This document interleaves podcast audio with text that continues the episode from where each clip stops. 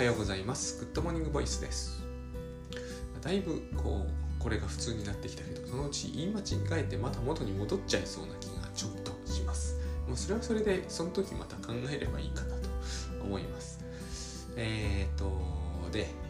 最近あのリソースというイリュージョンについてすごくこうなんつうんですかね。まあ考えるようになって、と、これが割と自分の一つの、えー、まあ、個性なのかなと思えてきましたこういう人って私の他にももちろんいっぱいいると思うんですがそうじゃない人の方が今ははるかに多いし、えー、しかも私が生きている生きているというか私のこう仕事、えー、活動圏内には圧倒的多数がリソースというものを信じていると言っていいと思うんですね。で、えー、リソースというのはですねイリュージョンだと思うんですが、えー、というか私はもうイリュージョンだと決めてるんですけれども、あのー、ここに私の仕事のつまりこうメンタルと、まあ、仕事術。仕事術仕事とメンタルは、えー、つきものですけどまあそのグッドバイブスでは多分メンタルってあまりわかんないな。わかんないとしておこう。えっ、とただイリュージョンに近いものっていうに捉えられ方かなという感じは持っていてで私もそう思うんですがでもこの、えー、言ってみればイリュージョンを足がかりにしていくのが自分のこうこれまで一応意識してきた役割で今後はそっち系を強めていけるのが自然になったらいいかなぐらいに今は思っています。でメンタルという話をする時いた決まってですねこうリソースっていうことがまとわりつく気がするんですね。でそのリソースが不足しているという不安があの仕事術にはつきもので筆頭が時間ですよね。で並行してお金だと思うんです。そして、えー、気力とかやる気みたいなメンタルリソース的な話ですよねこれらが全部、えー、一切気にならなければ多分メンタル的な問題というのはですね残るはコミュニケーションにだけだと思うんですねそしたら、えー、その問題はメンタルの問題じゃなくてコミュニケーションの問題だということになるはずなんですよ。そういうふうに持っていくのが、えーと、私の基本の持っていき方になるだろうなと、えー、思っています。で、えっ、ー、と時間もお金も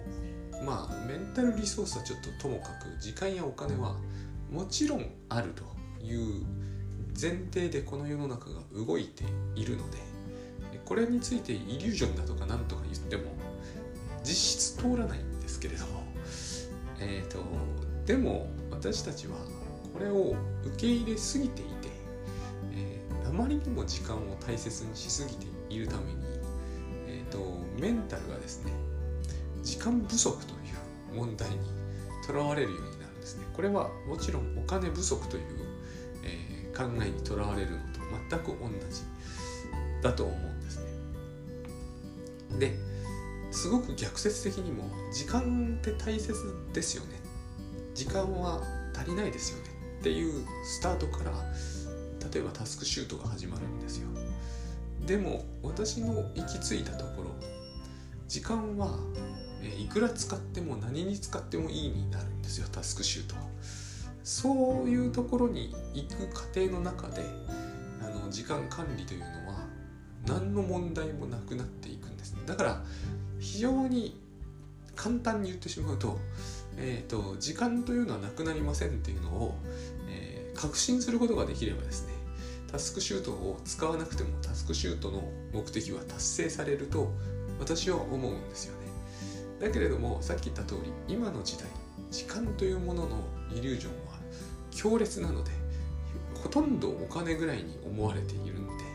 つまり実体があるかのように思われてしまったので、えー、いきなり時間というものは無限にあっていくらでも使えますと言っても受け入れられないのでタスクシュートを通るという、えー、アプローチが一つあると思うんですね。でこの話もですね何度話しても、えー、込みってくる部分として、え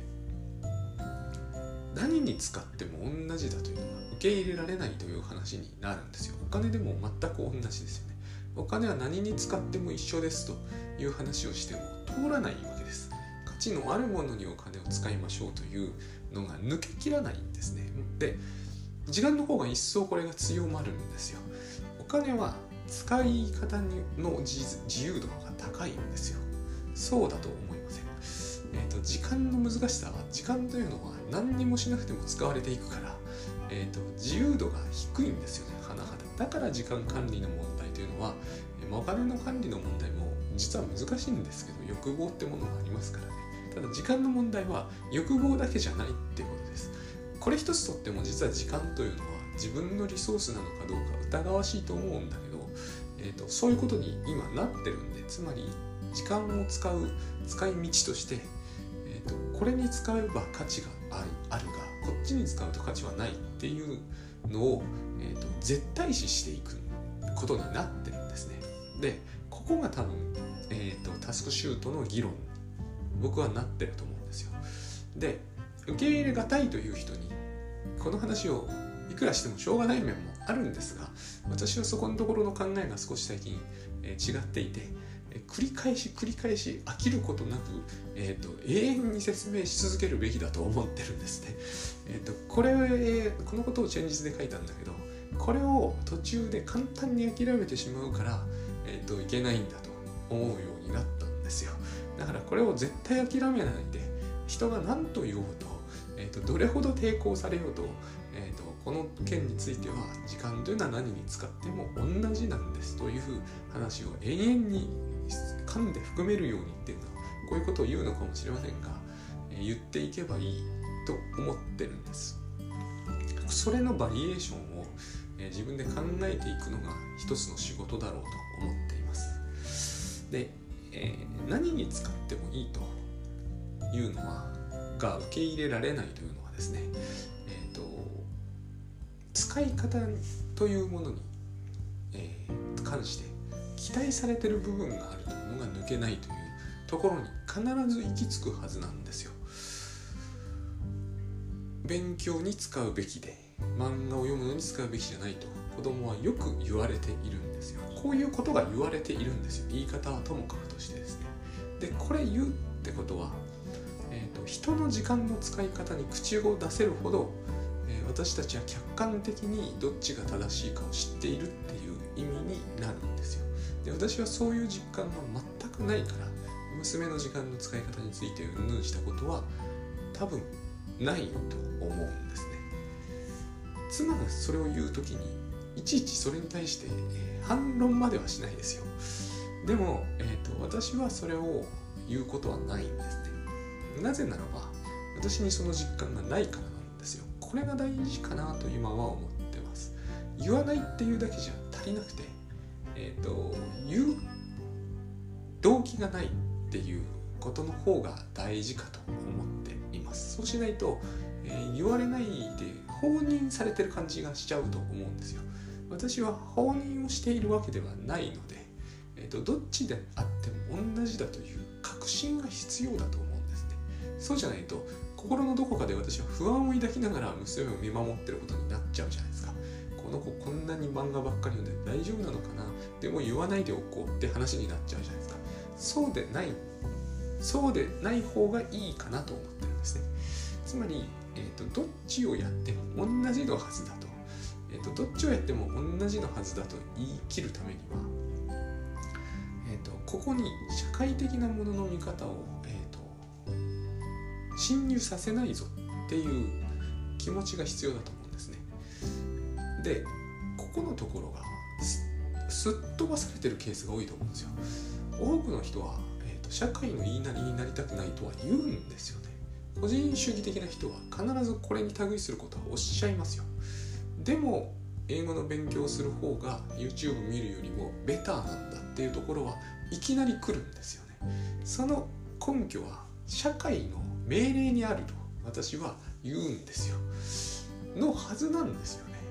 そうじゃないものがあるならば、提示してみてほしいと思います。間違いなく社会が何というのは全く関係なく語学の勉強は、えー、動画再生の視聴よりもベターだと。絶対的にベターだと。言い切れる。その根拠は何なんだということなんですよ。価値って話をこれはしてますからね。こっちの方が価値がある。社会がなくてもこっちの方が価値があると。言い切れるのかと。あのちなみに社会に従うのはダメなわけじゃないんですよ。社会に従うのも結構だと思というか僕らはお金に価値を認めてるということは社会に従ってるってことだと僕は思うんですよね。それはそれでいいと思いますよ。当然そうなるはずなんで。だけれども、えーと、そういう自覚なく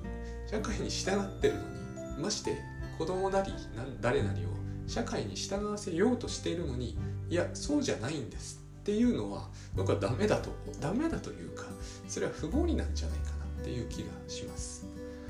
だからメンタルの問題としてですね時間が惜しいと。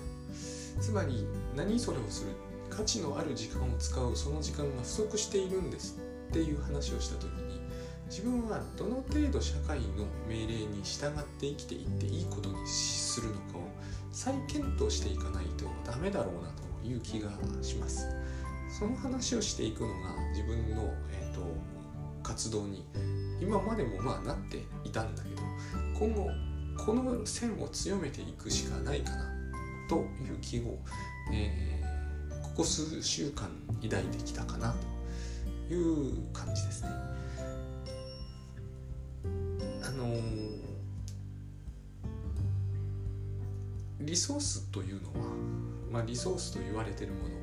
お金もそうですが時間もそうで、えー、やる気かでモチベーションとか、まあ、メンタルリソースっていうやつですね。全部社会が価値を決めているんですよ。お金なんていうのは最たるものですよね。だどう考えたってあれに価値があるっていうのは社会がそう認めてるからであってそう認めないとあの戦前のドイツみたいになっちゃいますからあの一兆連天丸くてパン1個みたいな。あれが価値の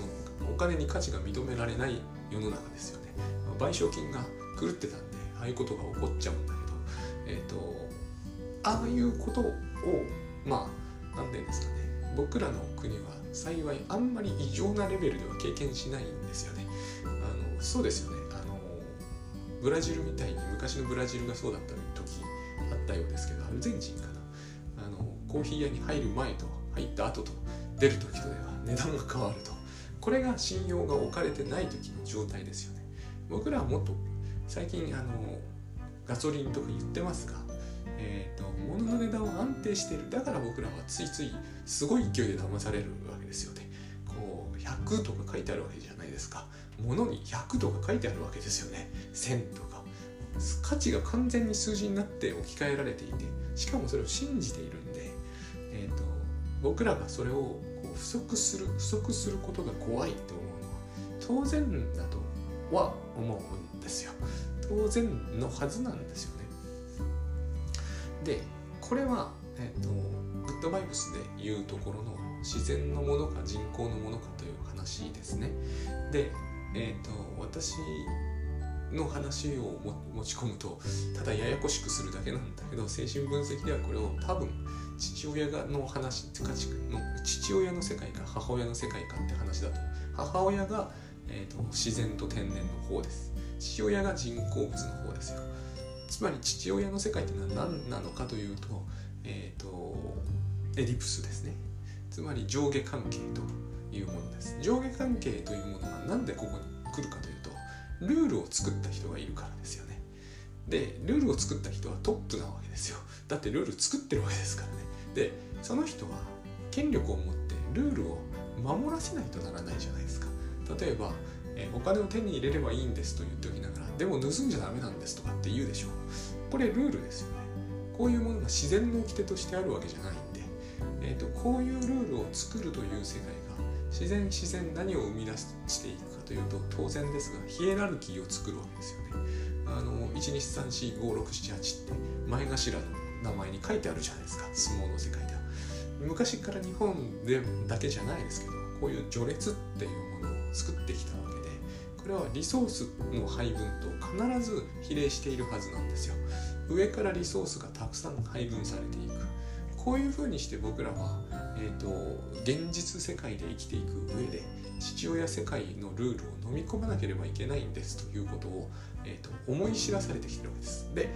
これに抵抗する時代は必ずどんな個人にも当たり前ですけどあります。だって面白くないじゃないですか、えーと、序列最高位じゃないんですから。生まれた時から間違いなくですね。でしかも勝手に生まれる前に決められたルールにのっとって生きていかなきゃならないということになってるんでこれが面白いはずはないんですよね。でこれにどういう抵抗の仕方をするかというのはある程度その人の個性というものと関係があってだからエディプスと反抗期っていうのはあの連動するはずなんですよ。でもこれをこんなにグダグダグダグダ喋んなくても、まあ、人工か天然かって言うっていうのもあの説明としてシンプルだし多くの場合それで、えーと、十分だったりするので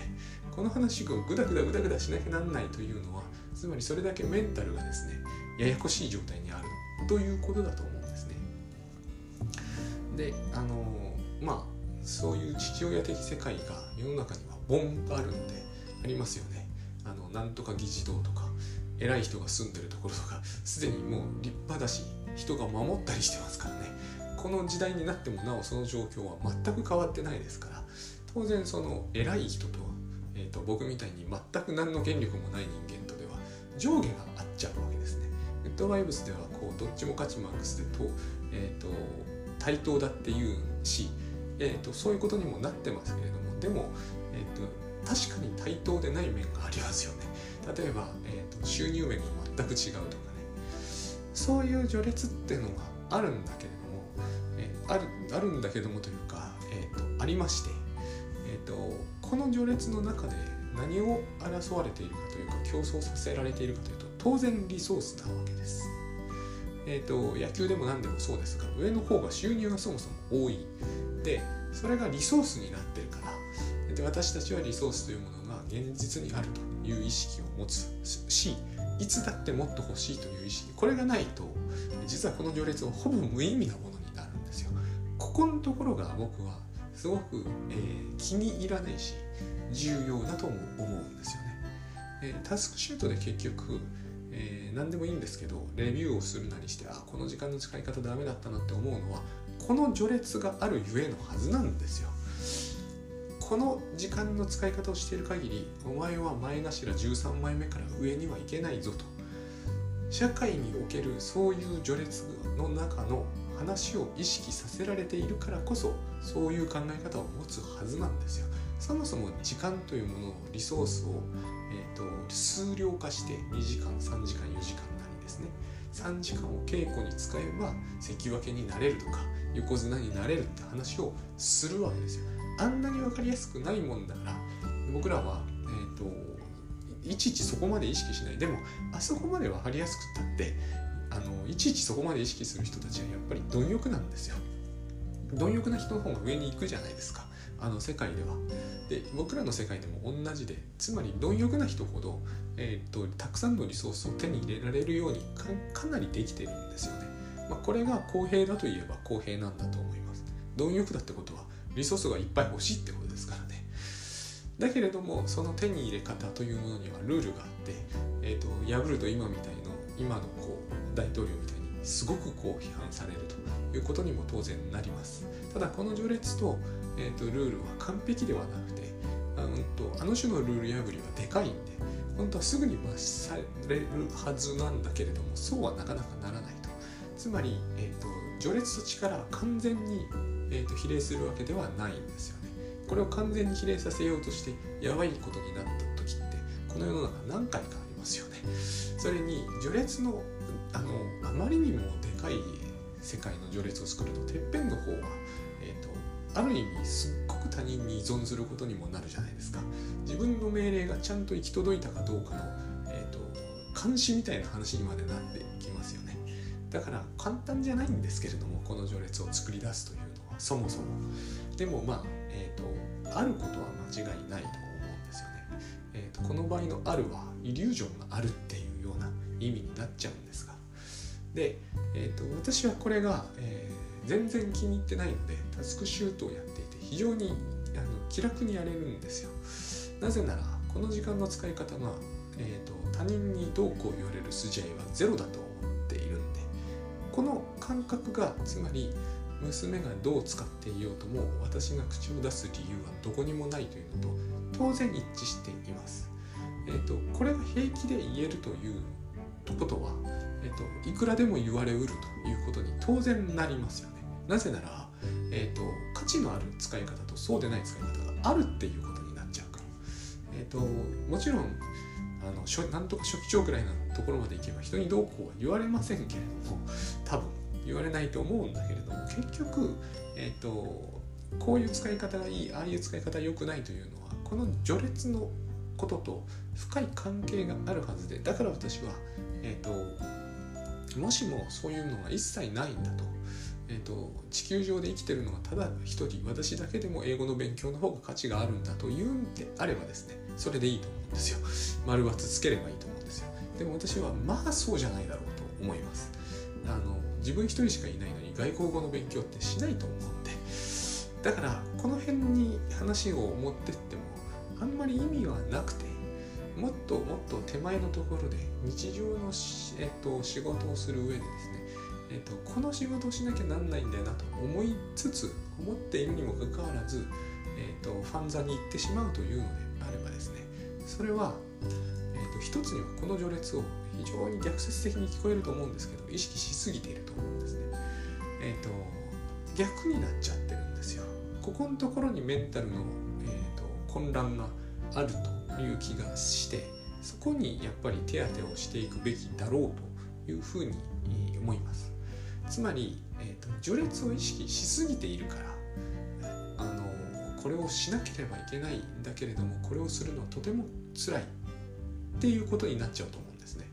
えっと、時間をいくら使ってもよくて何をしてもいいんだったらば多分それをすると何をするのであってもそんなに大変だとは思えないんですよね。で私たちはリソースの交換をして生きてるんで例えばそのパソコンなりに文章を打つにしたってパソコンが供給されたわけじゃないですかお金出して買ったにしてもですねで電気も供給されているこういう話もよくしてますけれどもこれは倉園さんの受け売りに近いですけれどもでもとにかくそういう状態にあるわけですよね。ってことは、えーと、こっちから何かを供給するのがそんなに苦になるはずはないんだと思うんですよ。苦になるとするむしろこの序列の方の問題だと思うんです。自分が下位にいて上位のあいつが許しがたいと。だからそいつに提供するというのがあるいはですねその提供したものをなんか無下に扱う、まあ、これをパワハラと呼ぶんだけど、えーと、その無下に扱われるのが許せないから、えーと、ここでその自分の仕事に没頭していくことができない。でそのリソースが惜しくなってくる。っていう話をしてるんだと思うんです。でこれは序列がなかったら多分ですね、えーと、一瞬でもかけてみてほしいんですよ。この提出先が自分よりはるかに下だと。例えば自分の子供みたいな存在だと。多分それを、えー、書いて、えー、手渡すのに何にも、えーと、大きな苦労はなくなると思うんですね。例えば子供が小学校1年生のこの読書感想文を手伝うみたいな話をした時に同じようなメンタルのハードルを感じるかどうか。感じないんだったらですねこれは社会的な意味来るんですよ。そのメンタル的な苦痛ってものは。つまり上下関係を意識してしまっているわけです。で上下関係を意識するというのは、えーと、社会が決めたものに決まっているはずなんですよ、えーと、自分で決めたものであるならば苦しむ理由は全くないですからね、えーと、自分が、えー、一番偉い人になったことにしちゃえばいいじゃないですか。そういう話なんですよこれは。そうではないことを僕らは知ってるからえーと、この提出先は自分より上なんじゃないだろうかと。でそいつは私の提出したものを、えーと、ゴミのように扱うんじゃないだろうかと。そういう不安があるから、えーと、それにリソースを投入するという、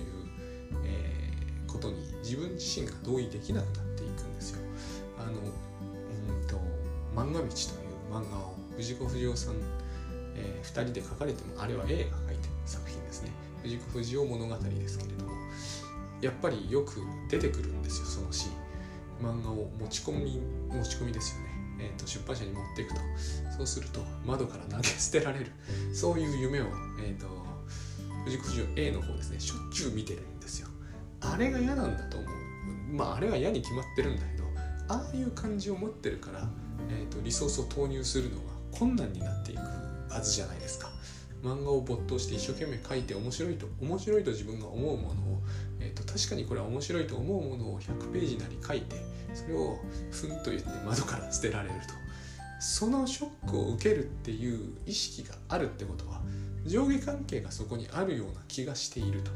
考えてみると出版社の編集さんは漫画家より上下の上で上なのか話は全然どこにもないはずなんですけどあれがだから父親的世界の影の部分なんですよね。